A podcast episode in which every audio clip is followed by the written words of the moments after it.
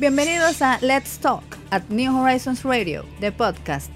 En este escenario, el concurso de las ideas tiene una plataforma activa, veraz, crítica y diferente para la comunidad educativa, la nación dominicana y el mundo. New Horizons Radio apuesta a generar ese espacio de aprendizaje innovador que sirva de complemento para todos los proyectos que exhibe nuestra inmensa familia educativa. Quédate conectado. Un nuevo capítulo comienza ahora. New Horizons Radio. Gracias amigos por continuar con nosotros acá en New Horizons Radio, recordando que estamos a través de Neon 89.3 y en nuestras emisiones digitales. También esta, la entrevista del día, puedes encontrar encontrarla luego en nuestro podcast donde compartimos pues el contenido de cada día. Bueno, pues hoy conversamos con este experto. Señores, estamos en tiempo de teletrabajo, donde todos estamos conectados en la era digital. Eh, estamos realizando programas como estos totalmente virtuales, eh, más que nunca. Nosotros ya tenemos cierta experiencia, ¿no? Porque siempre conectamos con Neon de manera remota desde nuestros estudios en New Horizons, pero hoy estamos desde nuestros hogares. ¿Cuáles, eh, ¿Cuáles son quizá los riesgos que existen en, temas de seguridad, de mantenerse cada día conectados, el teletrabajo? Tenemos gente en, en su casa, eh, señor Garrido, manejando información de, la, de las instituciones, de las empresas. ¿Cuáles podrían ser esos riesgos y cuáles serían las plataformas más seguras? Algunos de los temas que con Osvaldo Laranjuen, experto en ciberseguridad, eh, estaremos conversando durante los próximos minutos. Osvaldo, bienvenido una vez más a New Horizons Radio. Muchas gracias por darme la oportunidad de compartir con ustedes en este espacio, eh, con su audiencia. Y eh, para mí es un honor llegar a ustedes y conversar con estos temas que han adquirido una relevancia fundamental en estos tiempos de pandemia ¿no? y de distanciamiento social. Sin duda, teletrabajo, teleeducación, los virus informáticos, las amenazas eh, contra la privacidad son temas relevantes, principalmente en un momento en el que la interactividad social se realiza de forma digital. Muchas gracias. Estoy a sus órdenes. Eh, ya hemos dicho en, nuestro espacio de acá del programa eh, que el mundo iba a cambiar a partir del COVID. Y ciertamente, tal y como tú dices, o sea, el teletrabajo es ahora una necesidad. La República Dominicana ha sido catapultada a este espacio, a este entorno, a esta realidad de manera involuntaria. Y la primera pregunta que tenemos que hacernos obligatoriamente es, vamos a dividirlo en dos partes. ¿Está la República Dominicana en términos comparativos a otros países en capacidad de competir gracias a las infraestructuras instaladas para el manejo de la, eh, de la televida, por llamarle de una forma, o sea, de, la, de la vida remota. Sí, muchas gracias por la pregunta. Eh, República Dominicana es de los países de América Latina que más eh, se ha distinguido precisamente por sus plataformas de comunicación. Tenemos más de dos décadas eh, donde empresas como primero Verizon, luego AT&T, ahora Claro, ¿no? Altis, tenemos cuatro grandes compañías de telecomunicaciones pasado año eh, se había informado que aproximadamente el 60, algo más del 60% de la población accede a Internet, no solo desde sus computadores y routers en el hogar, sino desde mecanismos, mecanismos inalámbricos. El gobierno a través de su programa República Digital desarrolló eh, más de 3.000 puntos, eh, más de 1.000 puntos a nivel nacional y más de 3.000 servicios eh, públicos disponibles a través de esa vía. Eh, las empresas, de, tenemos cuatro grandes empresas de telecomunicaciones, por lo menos las cuatro más grandes, ¿no? Que todos conocemos, claro, Altis, eh, Viva, Win, y obviamente hay, hay más de, según Indotel en el pasado año, más de 42 eh, proveedores de servicios más pequeños que incluyen cableros, que proveen internet, que proveen servicio a todo nivel nacional. Por lo tanto, en teoría, con más del 60% de la población conectada a Internet, que estamos hablando aproximadamente 6 millones de personas, eh, con más de, con tantos canales de televisión a través de Internet, luciría que estamos preparados.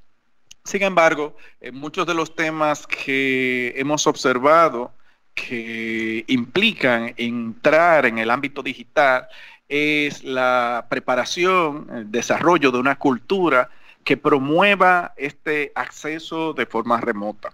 Aunque muchas de estas personas eh, acceden, muchas de nuestras leyes todavía no contemplan esta idea del teletrabajo, como son las leyes laborales que tenemos en la República Dominicana, eh, ni, ni han establecido derechos para la telepresencia, ¿no? Porque sin duda trabajar de forma remota es más cómodo para los empleados, pero de repente se descubre que no hay horario, de repente eh, los chats no tienen límite, eh, los correos no tienen límite, las reuniones en la web no tienen límites, y esto genera entonces otro tipo de estrés porque de repente siente que ahora trabaja prácticamente todo el día y de forma eh, extendida. Por lo tanto, si me preguntas que si en términos comparativos estamos preparados para competir, realmente nadie lo está. Ahora, desde el punto de vista de la infraestructura, tenemos las capacidades, nuestras empresas de telecomunicación ofrecen su servicio de Internet en diferentes capacidades, donde la mayoría de la población accede. Los centros de estudio ya ofrecen ese servicio de Internet para sus estudiantes e incluso ofrecían servicio de, teleeducación o de supervisión a distancia a muchos padres. Creo que New Horizons es una de esas entidades más avanzadas en este tema. En las universidades, pero por ejemplo, muchos de los docentes todavía no tienen esas capacidades en diferentes universidades. Por ejemplo, el programa República Digital se ha enfocado en dar computadoras, eh, pero eh, desde dónde se van a conectar en sus hogares para acceder a esos espacios de poco de poco acceso, ¿verdad? Que sufren la brecha digital principalmente, que son zonas semiurbanas, rurales. Todavía no, no hay formas de acceder a menos que se acerquen a una plaza pública, a una oficina del gobierno o a un centro de estudio donde participan. Cuando están fuera de allí no pueden ni practicar la teleeducación ni el teletrabajo. Para el teletrabajo se necesitaría también que los profesionales tuvieran eh, internet disponible y con las capacidades suficientes para, por ejemplo, hacer uso de del ancho de banda que requiere una videoconferencia, que usualmente consume muchos más. Sin embargo, en términos generales y comparativos, estamos eh, con la infraestructura eh, de acceso disponible para esos Diríamos que sí. Osvaldo, eh, una parte de mi pregunta obviamente se escapa al ámbito tuyo porque es más desde el punto de vista de política pública, desde el punto de vista de estrategia, de política económica. Pero eh, mira, yo creo que tú mismo fuiste pendulando desde un lado hacia el otro, porque fuiste llevando, llevando tu, tu argumento desde que sí estamos muy preparados hasta que hay una brecha digital, que no hay, hay muchas personas que no lo pueden acceder, etcétera. Si yo te, si yo te le agrego, digamos, a esa parte de tu argumento, que no solamente es que hay una brecha digital, es que tú tienes una estructura legal en República Dominicana que fue eh, eh, planteada en la cual el Internet es un lujo. En República Dominicana el Internet es un lujo. Es un lujo que las telefónicas lo cobran súper caro. Y es un lujo que el Estado lo castiga de manera cara. Porque la, la telefonía en República Dominicana tiene un impuesto de un 28%. Entonces, está claro que en República Dominicana, en República Dominicana tiene más impuestos que el alcohol. Entonces, en República Dominicana es más caro conectarse al Internet, tener un teléfono y una línea telefónica y un acceso a data que lo que es tomarse un brugal.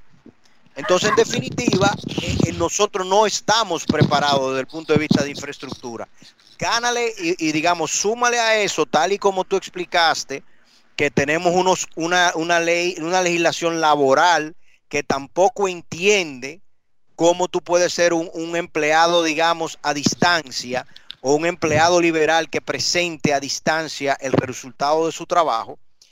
Y agrégale a eso que tenemos un mercado monopólico de la telefonía, porque tú hablas de cuatro grandes empresas. Aquí hay dos empresas y realmente una que maneja eh, más del 60% del mercado. Entonces, esa situación nos lleva a unos niveles de limitaciones que cuando nosotros nos comparamos, o sea, porque lo que pasa es que República Dominicana hasta ahora estaba aprovechando la ventaja competitiva del sol, agua y arena y estábamos eh, manejando la ventaja competitiva de empleados con ingresos eh, subvaluados, la zona franca, la maquila, el call center.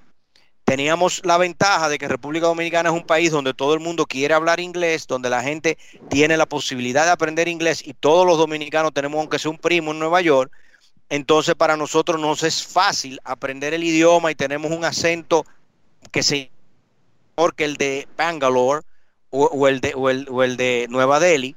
Entonces, eh, para, la, para el telemercadeo y los call centers también teníamos una ventaja. Ahora, cuando ahora tengamos que repensar nuestra economía y pensar en nuestra economía como una economía que va a ser un trabajo a distancia, realmente tenemos grandes desafíos de por medio. Y uno de, uno de esos desafíos, entonces, la otra parte de mi pregunta contigo, que es el tema de la capacitación humana en este tema de la seguridad y la ciberseguridad, donde tú tienes mucho experticio, tenemos nosotros en República Dominicana el personal para poder nosotros hacerle frente a una andanada, digamos, de ataques cibernéticos. Sí, el, antes de, responderte esto, quiero comentar eh, algunas capacidades eh, que quiero compartir con tu audiencia. En la actualidad, yo presido una entidad global que se llama el Internet Society. En la República Dominicana tenemos un capítulo local que desde el año 2014, en que fue fundado, es una eh, organización sin fines de lucro que promueve el Internet para todos y tiene obviamente dentro de sus agendas de trabajo eh, colaborar con temas de políticas públicas para la inclusión digital. De hecho, tenemos un acuerdo con acá en el gobierno con República Digital y obviamente que con, en Intec eh, desarrollo iniciativas para trabajar eh, y para organizar los programas de ciberseguridad desde el punto de vista académico, aparte de que estoy vinculado a los comités de tecnología de la Cámara Americana de Comercio. Dicho esto, eh, tengo que expresar que los elementos que tú has mencionado son eh, generan mucha preocupación en todos los medios debido a precisamente a que nuestras capacidades lucen limitadas desde, desde, todos los ámbitos que lo veamos. Sin embargo, quiero decir, y no por pecar de pesimista, sino todo lo contrario, optimista, que República Dominicana fue de los países que, o es de los países que más preparado está para afrontar esta crisis. Nosotros tenemos una ley de comercio electrónico, la 12602, ¿eh? desde el año 2002. Tenemos la primera ley de ciberseguridad de América Latina y obviamente todavía permanecemos dentro de lo más avanzado, la 5307 que se lanzó en el 2007 y que desde el 2001, cuando se lanzó la iniciativa en, en Budapest, ¿verdad? Que se llamó el convenio de Budapest de Bucarest, perdón. En ese momento ya nosotros éramos signatarios de la Alianza Global para esos fines. Por lo tanto, cuando eh, hablamos de preparación para comercio electrónico, firma digital, somos, por lo menos legalmente, ya estábamos capacitados. Y cuando hablamos de ciberseguridad también. También tuvimos una de las primeras leyes, la 172.13, eh, que es la de privacidad en que ahora Europa el, hace, hace dos años lanzó su iniciativa, el GDPR, que es una, un reglamento general para la privacidad eh, y la transferencia de datos internacionales. Por lo tanto, sí. Perdón, eh, vamos a asumir que sí, lo que tú dices, de que estamos preparados para afrontar. No, no, este no, no, lo que quería decir eh, ya para cerrar es que a pesar de, de, todos esos elementos, lo que tú estás diciendo es una verdad. Eh, eh, que no admite eh, dudas. De hecho, el pasado año fuimos a un programa con María Cela, la mesa, ¿verdad?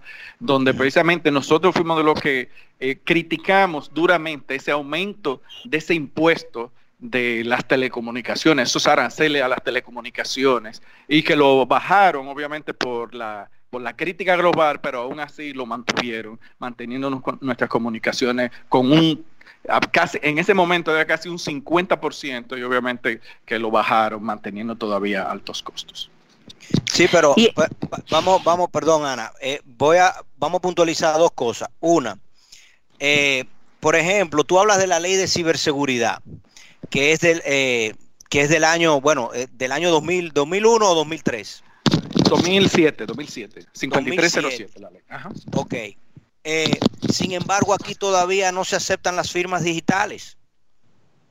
Que esa fue en el 2002, en efecto, que esa fue en el 2002, en la 12602. 18 años más tarde, todavía ni la banca, ni el sistema de justicia, en general, no se aceptan las firmas digitales. Entonces, tenemos una ley que no se aplica.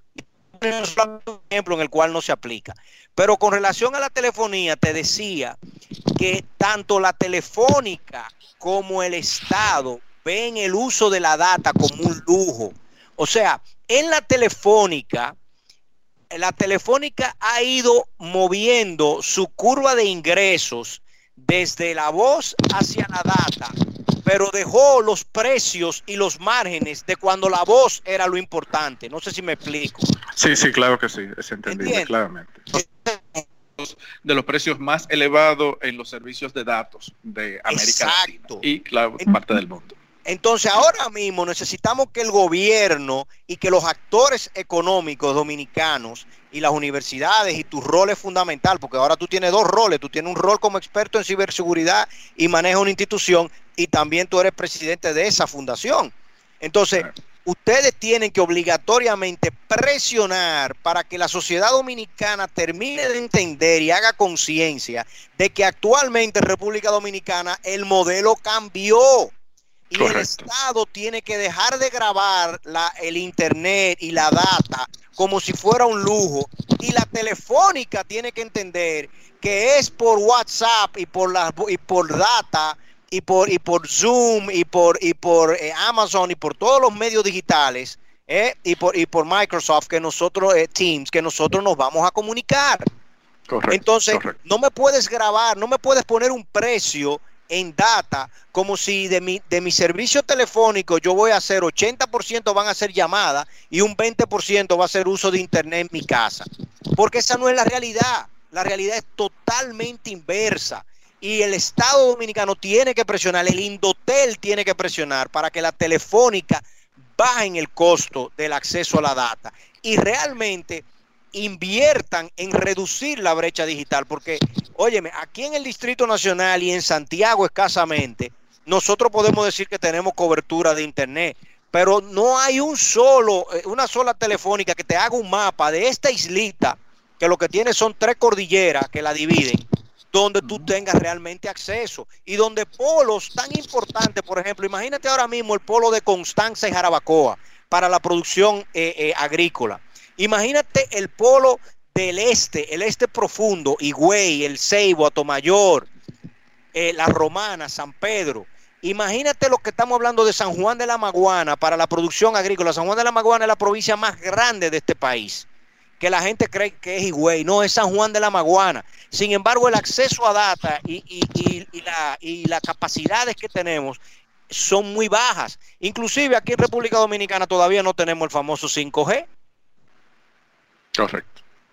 Entonces, los elementos que tú has mencionado eh, son retos eh, que se dan precisamente como consecuencia de que de repente llegó este momento y ya no hay vuelta atrás.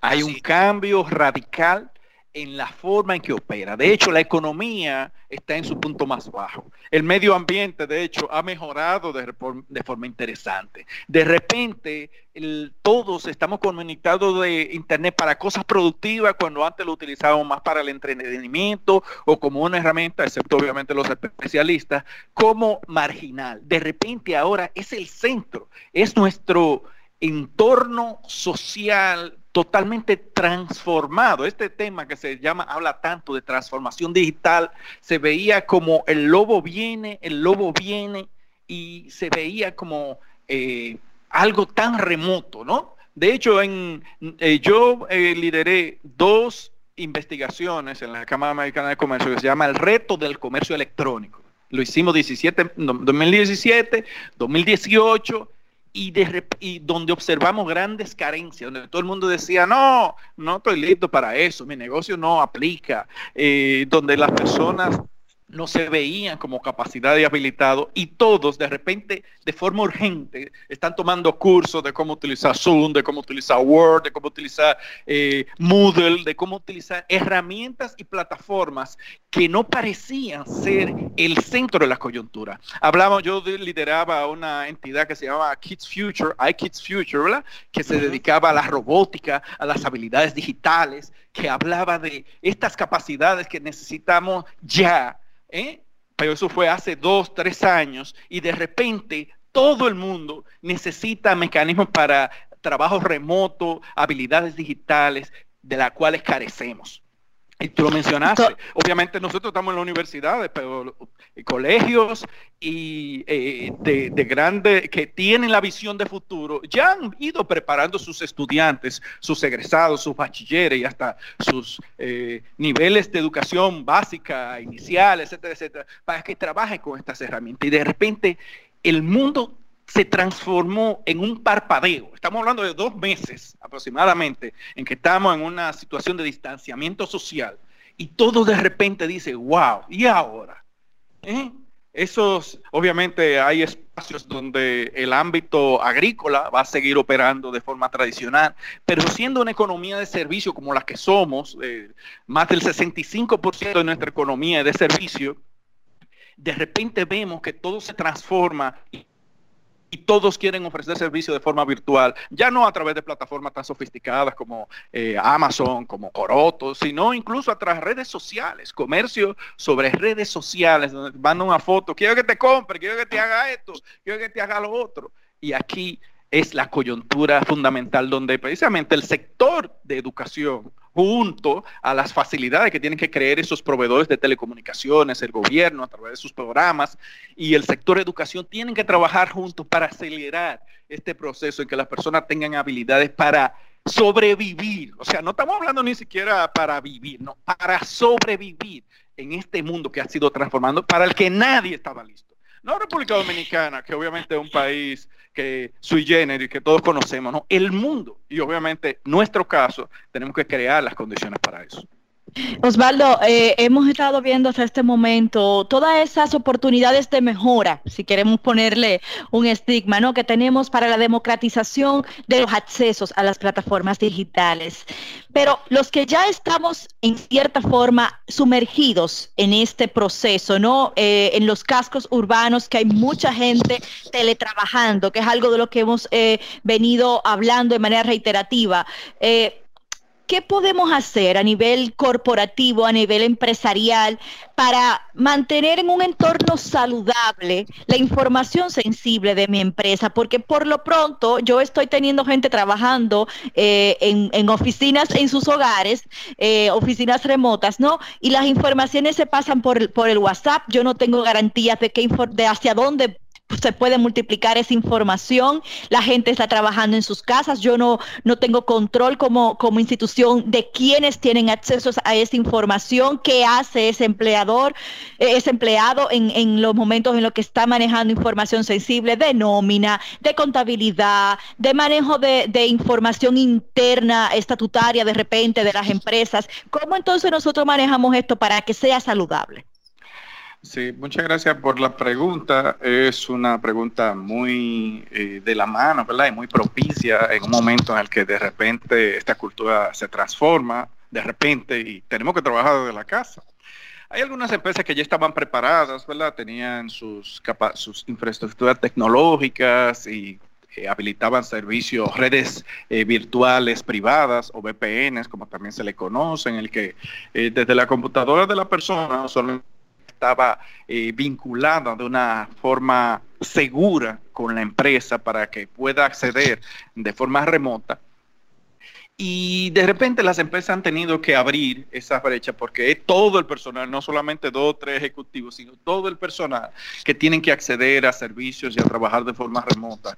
Y usualmente utilizan VPNs, a lo mejor con menos eh, capacidad eh, credenciales de seguridad, porque estamos en tiempo de, emergencia, sino que ahora lo hacen eh, más abierto, ¿no? Para su propia computadora, es como la misma tendencia de bring your own device, ¿verdad? Para algunos sitios, trae tu propio dispositivo y ese lo voy a integrar a mi red. Ahora funciona algo parecido en las empresas, en los centros educativos, etcétera, etcétera.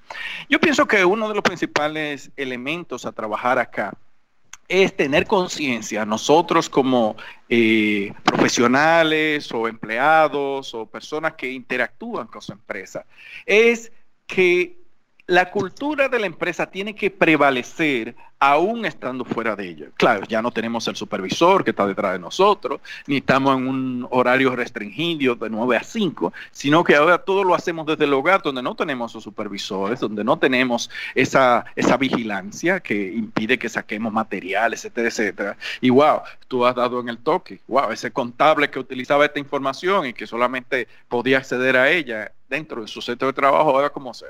Sin duda hay un riesgo fundamental. Y hay un riesgo porque ahora en el que estamos desde nuestro hogar, donde no hay firewalls y donde muchas veces no nos descuidamos con los antivirus o donde a través de diferentes canales accedemos a informaciones que pueden generar, que pueden traer virus, estamos descuidados. ¿Y qué hacemos? Bueno, tenemos en primer lugar que uno de los principales riesgos es, por ejemplo, los mensajes que recibimos, mensajes sospechosos que recibimos de personas que parecen ser cercanas. Una técnica que se llama phishing y que realmente forma parte de una de un, eje que se llama eh, ingeniería social, que no es más que el arte del engaño, ¿verdad? El arte del engaño, así como salimos de nuestro hogar y nos carterean, o que o alguien nos engaña vendiéndonos una, una mercancía nueva o no utilizada y de repente resulta que no es así, es ingeniería social, es el arte del engaño. Entonces en las redes toma varios, varios, varias formas. Una forma de esa es que usualmente te, te envían un, un, mensaje a alguien que luce ser quien dice ser. Digamos que mi esposa se llama Flor y repente utilizan el nombre de Flor para enviarme ese dato, pero no es Flor. Y yo, confiado, abro ese mensaje y ese mensaje lo que hace es abrir una puerta que se conecta o en mi dispositivo móvil o en mi tableta o en mi computadora y de repente abre puertas por las cuales puedes traer mis datos personales, etc. Lo mejor contra eso es tener un antivirus y ese, ese antivirus es como tú ponerle un candado a tu casa con el objetivo de que un ladrón no vaya a, romper las puertas y permitirte entrar. tú por lo menos se lo estás poniendo difícil. Otro elemento es ser muy cuidadoso con los mensajes que recibimos de forma eh, remota. Pero las empresas, las empresas deben, las que no lo han hecho, porque muchas lo tienen, deben de tener obviamente sus cortafuegos o firewalls activos solamente para vincular utilizando la identidad directa de la máquina que se llama MAC address, ¿no? Que tú puedes conectarla directamente, identificando y obviamente tener buenos usuarios y contraseñas. La gente debe de modificar la forma en que crea sus contraseñas, porque antes lo utilizaba desde una máquina que solo la utilizaban en sus oficinas, pero de repente eh, utilizaban claves fáciles como 1, 2, 3, 4, 5, buenos días o soporte o administración o algo parecido, nombres fáciles de recordar y lo que lo invitamos es a tratar de hacer claves un poco más largas, de 8, que combinen números, que combinen caracteres especiales.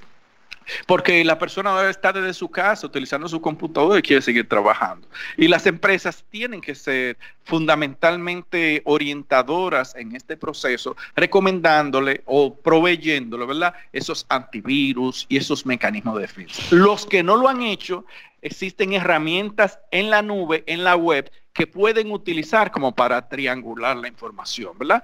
Muchos hablan de en el sector educativo, pero también empresarial, hablan de Teams, que es una herramienta de Microsoft muy buena, que te permite chatear, te permite grabar contenidos, te permite compartir documentos. Otros hablan de Zoom, aunque ha sido muy criticada porque subió desde finales de diciembre de menos de 10 millones ahora hay 300 millones que se conectan ahí, más de 90 mil empresas nuevas, específicamente centros de estudio que lo hacen, y de repente la persona no eh, al no comprender la herramienta, no saben que hay mecanismos para garantizar la privacidad, pidiendo password, eh, restringiendo la divulgación del número de sesión, porque la gente puede entrar, usualmente son webinars abiertos, públicos, entonces cuando tú compartes, mira, voy a estar en la sesión tal, eso puede llegar a una red de, WhatsApp y esa red de WhatsApp lo reenvía, etcétera, etcétera, y, y alguien trabaja, pero muchas de estas herramientas se han visto obviamente vulnerables en este momento y han puesto en práctica equipos que trabajan y corrigen muchas de estas situaciones para garantizar la privacidad.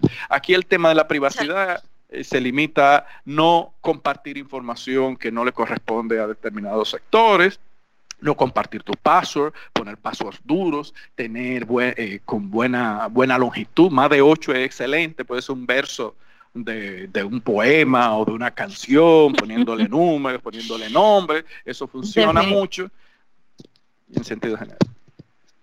Osvaldo, de verdad que, te agradecemos mucho este, este tiempito que has sacado para conversar con nosotros. Eh, se nos ha ido el tiempo el día de hoy, pero, Osvaldo, hay que hacer un seminario.